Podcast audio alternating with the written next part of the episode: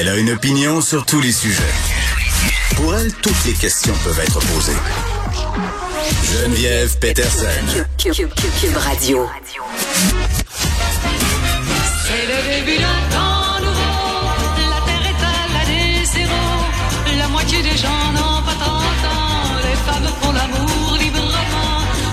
Les femmes font l'amour sans masque, peut-être. C'est ce qu'on apprend. Je suis vraiment fine, OK? Parce que ma première idée, c'était de vous faire jouer Libéré, délivré de la Reine des Neiges, mais je vous aime trop pour vous faire ça. Je n'avais pas envie que vous passiez l'après-midi à chanter Libéré, délivré. Alors, je m'excuse, je viens de le faire. Évidemment, Hein? On vous fait jouer ça parce qu'on a appris, ou plutôt c'est confirmé cette bonne nouvelle euh, tant attendue. Jamais 203, comme on dit. On le sait, le port du masque qui a été reporté à la mi-avril, qui a été reporté au début mai. Et là, euh, docteur Boileau qui a confirmé que finalement, dans dix jours, euh, nous n'aurons plus à le porter, ce fameux masque qui sème l'émoi, la zizanie, qui sème aussi les commentaires désobligeants et la haine sur les médias sociaux. Donc, ce sera ça. Ce sera terminé à l'exception des transports en commun où on devra encore porter le masque. Les hôpitaux et les CHSLD, évidemment, font aussi partie de cette exception et je pense qu'on comprend euh, que c'est tout à fait normal qu'on continue de le porter dans des endroits où il y a beaucoup de personnes qui n'ont pas, qui sont vulnérables en fait au niveau de leur système immunitaire et qui ont peut-être des comorbidités. Euh, on porte quand même le masque dans les espaces publics depuis le 18 juillet 2020. Et c'est fou comment on s'habitue.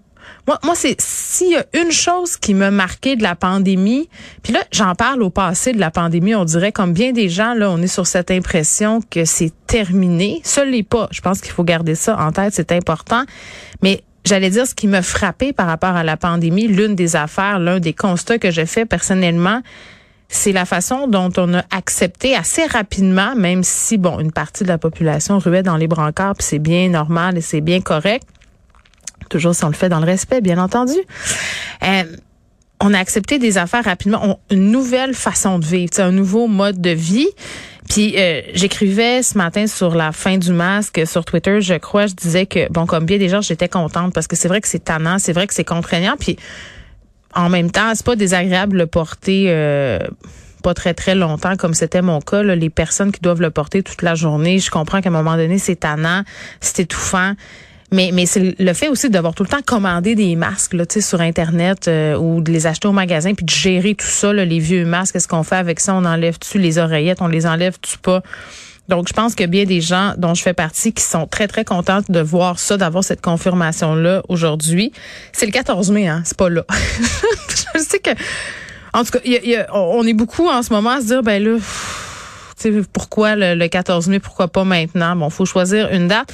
Mais ce que j'allais dire, c'est que ça va être important pour la santé publique, je crois, de bien communiquer aux gens cette espèce d'étiquette respiratoire qu'il va falloir tous et tous pratiquer désormais là parce que ce sera un choix le masque. Puis il y a quelqu'un qui m'écrivait tantôt sur Twitter justement en réponse à tout ça. Moi je suis allée en Colombie-Britannique l'été passé.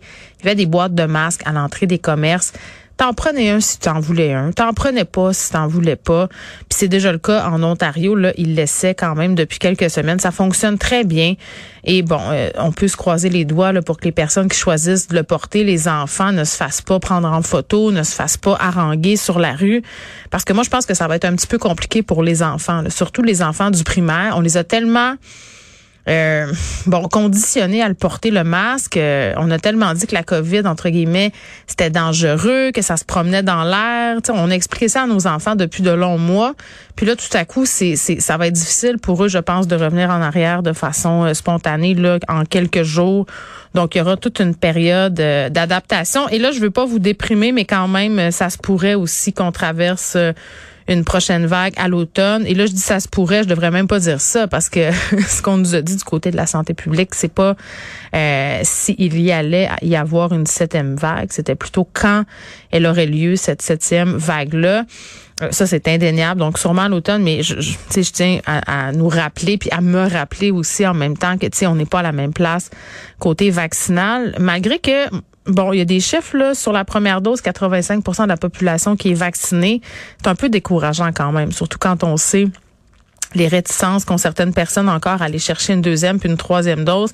Les gens sont malades euh, en ce moment de la COVID. Il y a beaucoup de transmission. Oui, il y a une baisse des hospitalisations. Oui, c'est sous contrôle.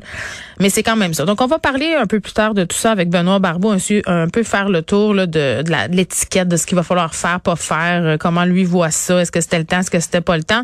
Puis euh, vraiment, aujourd'hui, gros dossier fait par le média Nouveau que j'ai trouvé vraiment très intéressant, la consommation de cocaïne qui serait à la hausse chez les jeunes selon une nouvelle étude. On va parler de ça, puis il y a une vidéo qui accompagnait tout ça et moi j'ai été un peu flabbergastée de voir à quel point c'était banalisé, à quel point c'était peut-être même rendu considéré comme une drogue normale au même titre que je sais pas, moi prendre un peu de pote euh, et tout ça. Puis je le vois autour de moi euh, parmi les adultes, mais chez les, les ados aussi là. Il y, a des, y a des jeunes qui sont très attirés vers cette drogue-là. Pourquoi? C'est une drogue quand même. En tout cas, moi, quand j'étais plus jeune, ça me faisait peur. la coke, pour vrai, là. Je sais pas que j'en ai jamais fait, mais ça me faisait très, très peur. J'avais l'impression que c'était comme un peu... Euh, les ligues majeures de la drogue. dans le sens que quand tu étais rendu là, là, ça allait mal pour toi. Donc, euh, c'est plus compliqué que ça. Puis il y a toutes sortes de zones de gris. On va essayer d'explorer ça aujourd'hui à l'émission.